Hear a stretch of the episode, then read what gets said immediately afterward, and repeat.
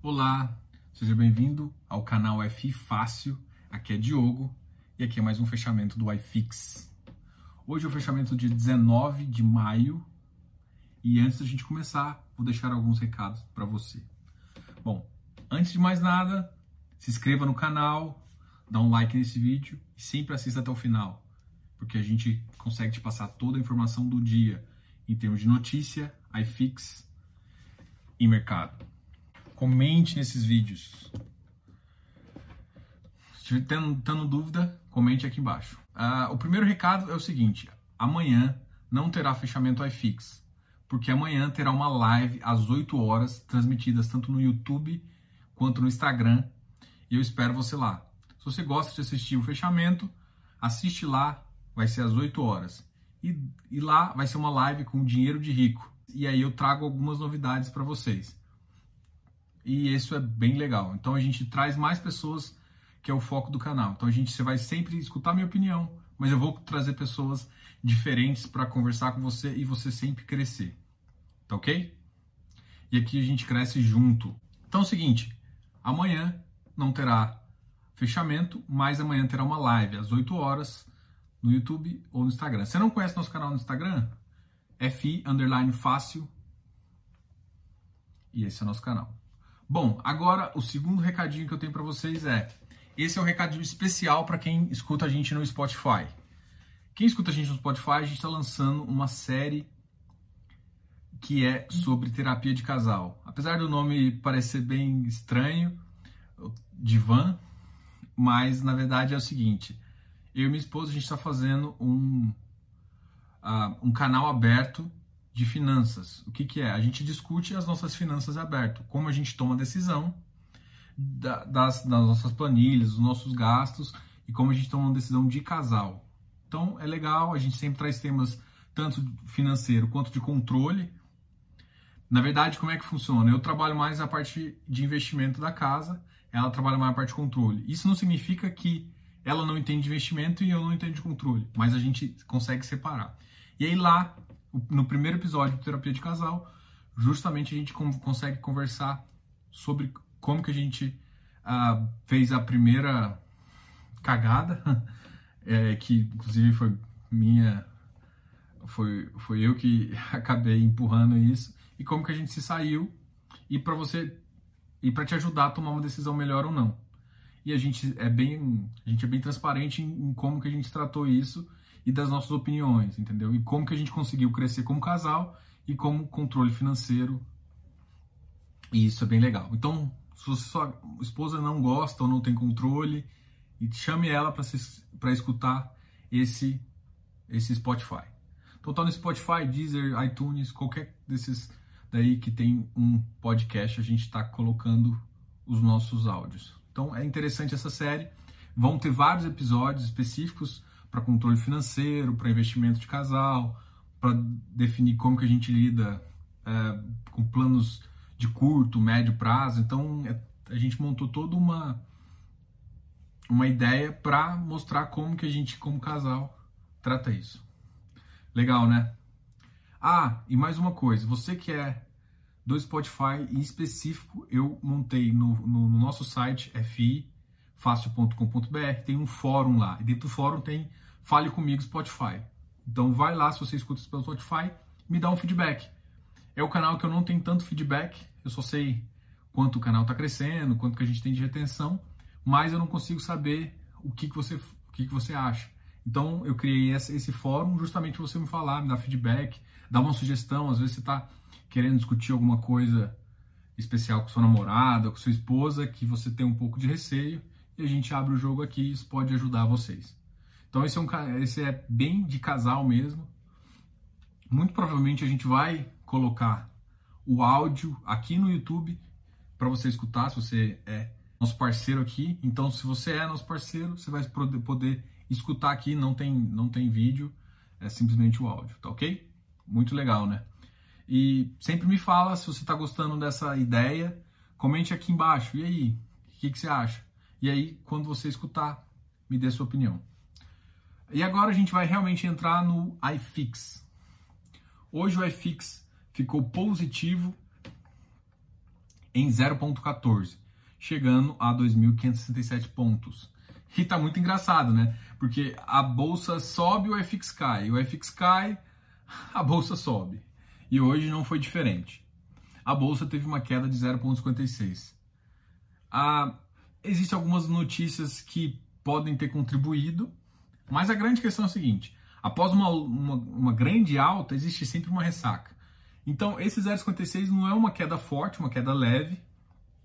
Normalmente, quedas leves vem sempre depois de uma, de uma grande alta. Então, a gente teve uma alta ontem extremamente relevante e hoje é natural que existe um pouco de das pessoas botarem o dinheiro no bolso, vender um pouquinho e e isso não é nada estranho. Então, assim, você está acostumado de mercado, você vai ver que esse movimento não é nada. E aí você vai ver, ler notícias e vai, olha, na verdade foi porque conta da vacina, mas aí a vacina.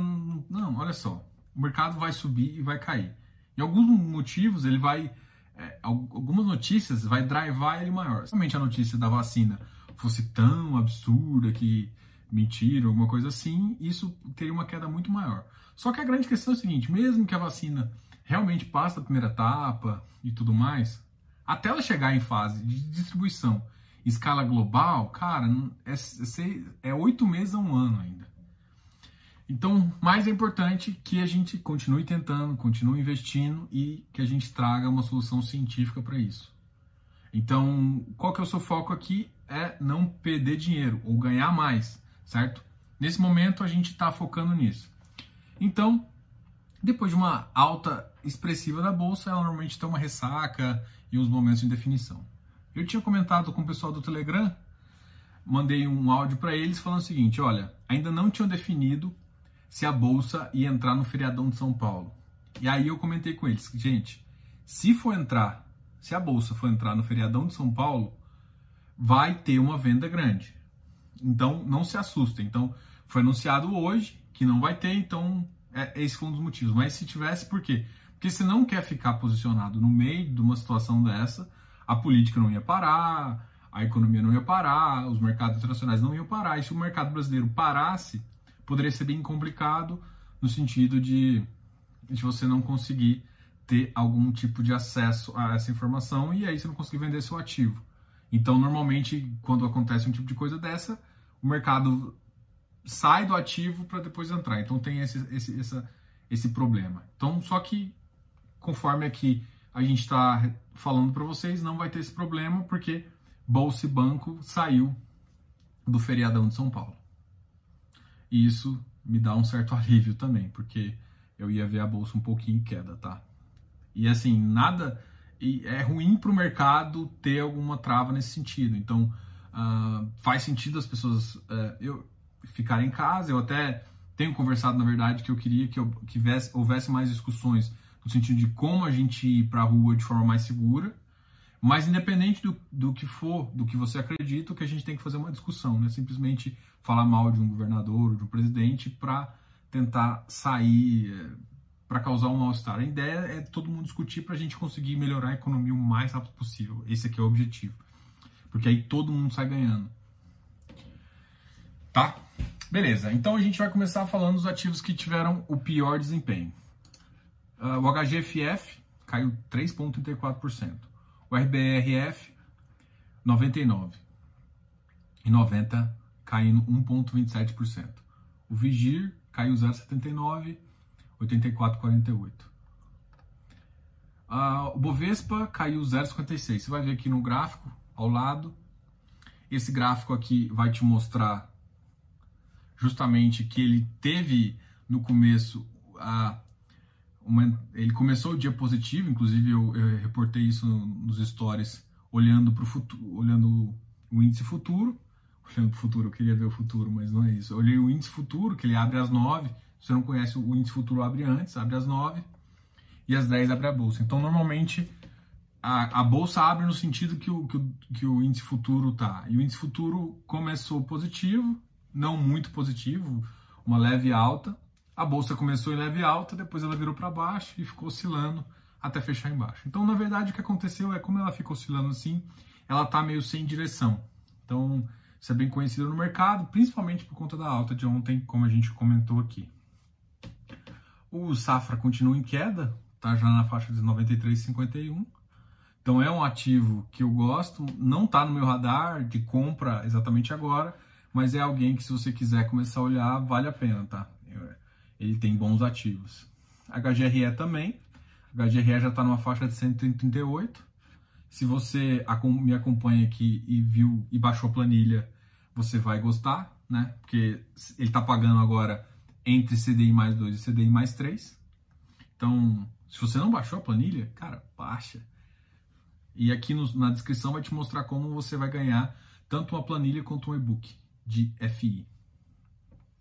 Bom, esses aqui foram os ativos mais negativos. O que está me chamando a atenção aqui realmente é o HGFF. Uh, não tem exatamente um motivo para ele estar tá assim. Eu tô achando estranho, né? Na verdade, ele, ele para mim tinha que estar tá numa faixa de 90, dado, o preço do mercado, então ele realmente está fora do, do, do, preço aqui para baixo, então tem que entender, ele está fora do. ele está abaixo da minha linha de, de, de range que ele, que ele normalmente teria que trabalhar. Então é, uma, é um detalhe bem interessante aí. O iFix 0,14. Agora vamos falar dos cinco ativos que tiveram melhor desempenho. XPMOL, 2,38%. RBVA, 1,38%. 1,32%. Aliança, 1,31%. Canip, 1,24%. Putz, Canip é um que. É, o Canip eu também fiz uma análise para tentar comprar ele com IPCA mais 5 e IPCA mais 6. IPCA mais 5 para ele, o preço teria que estar 101. Então é difícil comprar ele nesse preço, tá? Um que você consegue fazer comprando no IPCA mais um preço mais interessante é o Vigip, mas ele também está numa faixa que eu não consigo achar muito atrativa dados os riscos, tá? Uh, ele teve uma variação muito pequena hoje. Deixa eu, até ver o volume de negociação, porque ele praticamente permaneceu estável. Deixa eu ver o volume financeiro. Nossa, 39 negócios. Essa é uma bosta do Vigip, ó. 39 negócios hoje, 100, 100 mil só de volume. Então é complicado, né? Então vamos conversar sério aqui. Dos ativos que eu analiso, eu acho que ele foi exatamente o que mais. Um outro que negociou muito pouco. Deixa eu ver esse 94 aqui. Diogo, mas eu tenho que olhar volume de negociação? Tem. Porque se você entra num, num cara que ele não tem volume de negociação, você tem que entrar num preço ótimo, porque senão você se ferra. Tá? Deixa eu ver, só esse 94 aqui que tá me chamando atenção também. Quem tá negociando pouco? Ah, ah faz sentido. Um outro que tá negociando pouco aqui para mim é o que não é high mas ele faz sentido porque ele é só para qualificado, tá? Então, ele inclusive tá mais tá mais barato que o Canip, então se você é qualificado, é uma boa entrada, tá? Olha a carteira dele, mas. Tipo assim, eu, eu acredito que teria que comprar num preço ainda mais baixo para valer o risco de comprar um high yield, tá? Mais no sentido entre. Se você tem que entrar agora, comparando os dois, se você for qualificado, vale a pena olhar esse aqui.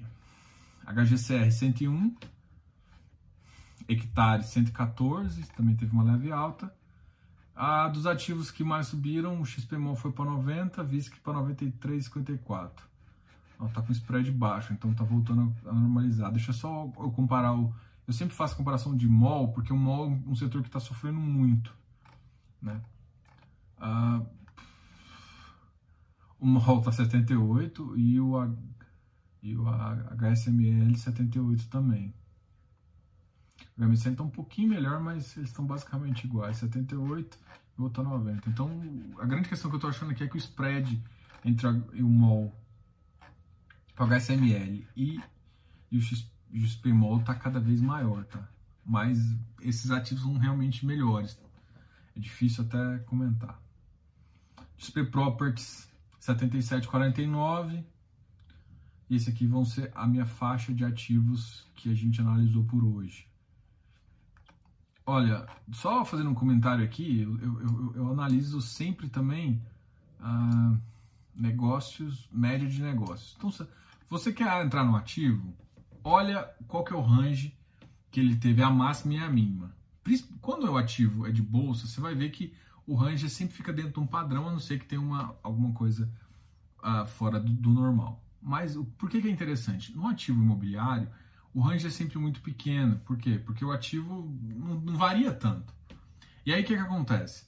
Se esse range é pequeno, e, e, aí se o spread for muito alto, você vai ter problema com entrar e sair do, do ativo. Tá ok? Então o que, que você tem que olhar para garantir que você sempre vai achar o melhor preço justo? Ativos líquidos você acha um preço justo mais fácil. Para você fazer isso, você tem que ver quantidade de negócio e volume de negócio.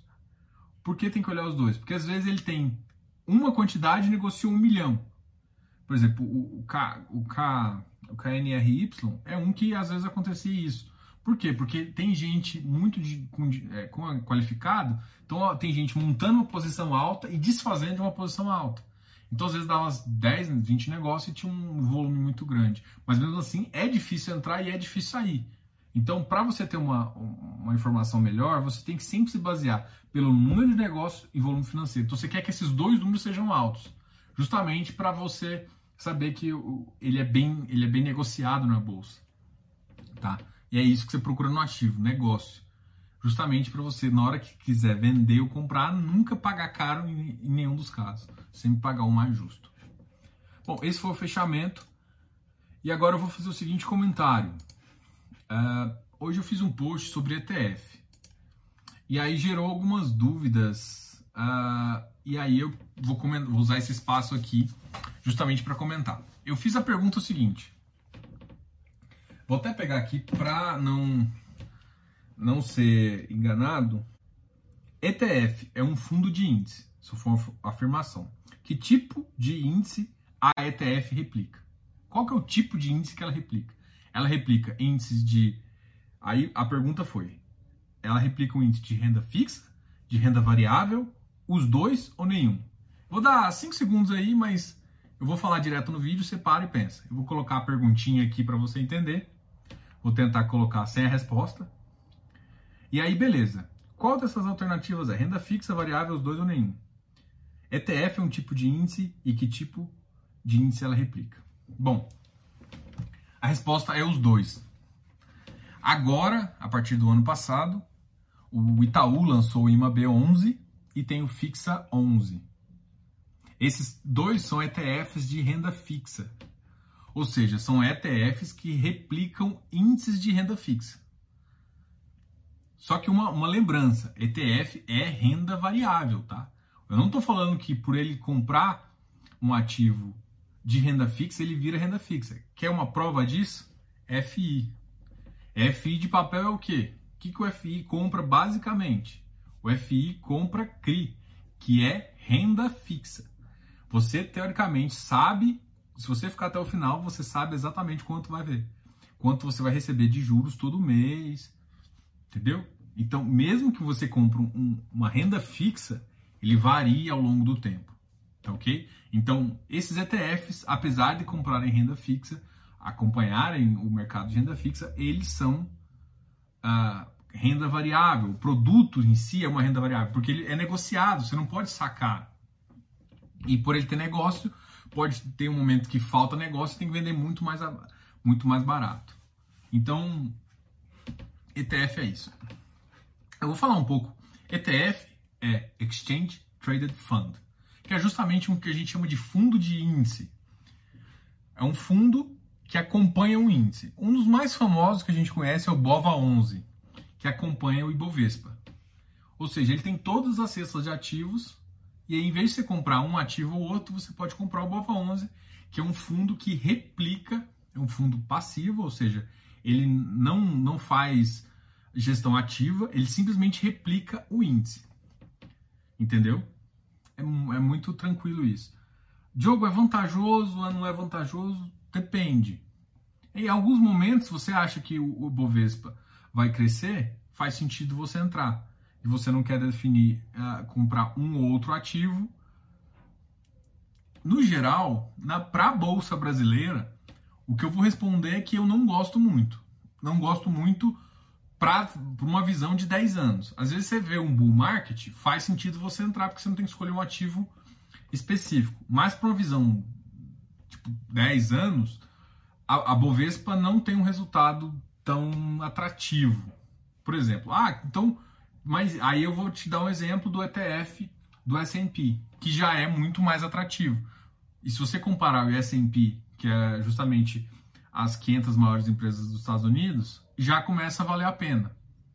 E ela tem dois fatos que são atrativos, por exemplo, o IVVB11. Tem dois fatos que são atrativos. O primeiro fato é porque você fica exposto ao dólar. Então, por exemplo, se o, se o S&P ficou neutro e o dólar subiu, você está ganhando com o dólar, porque ele é baseado na Petax do dia.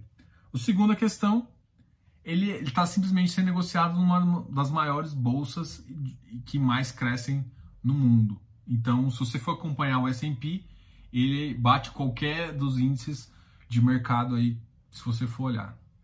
Então, se eu, se eu tiver que escolher um ETF, essa ETF para mim seria a primeira. E ETF de renda fixa que você acabou de falar, Diogo, é interessante?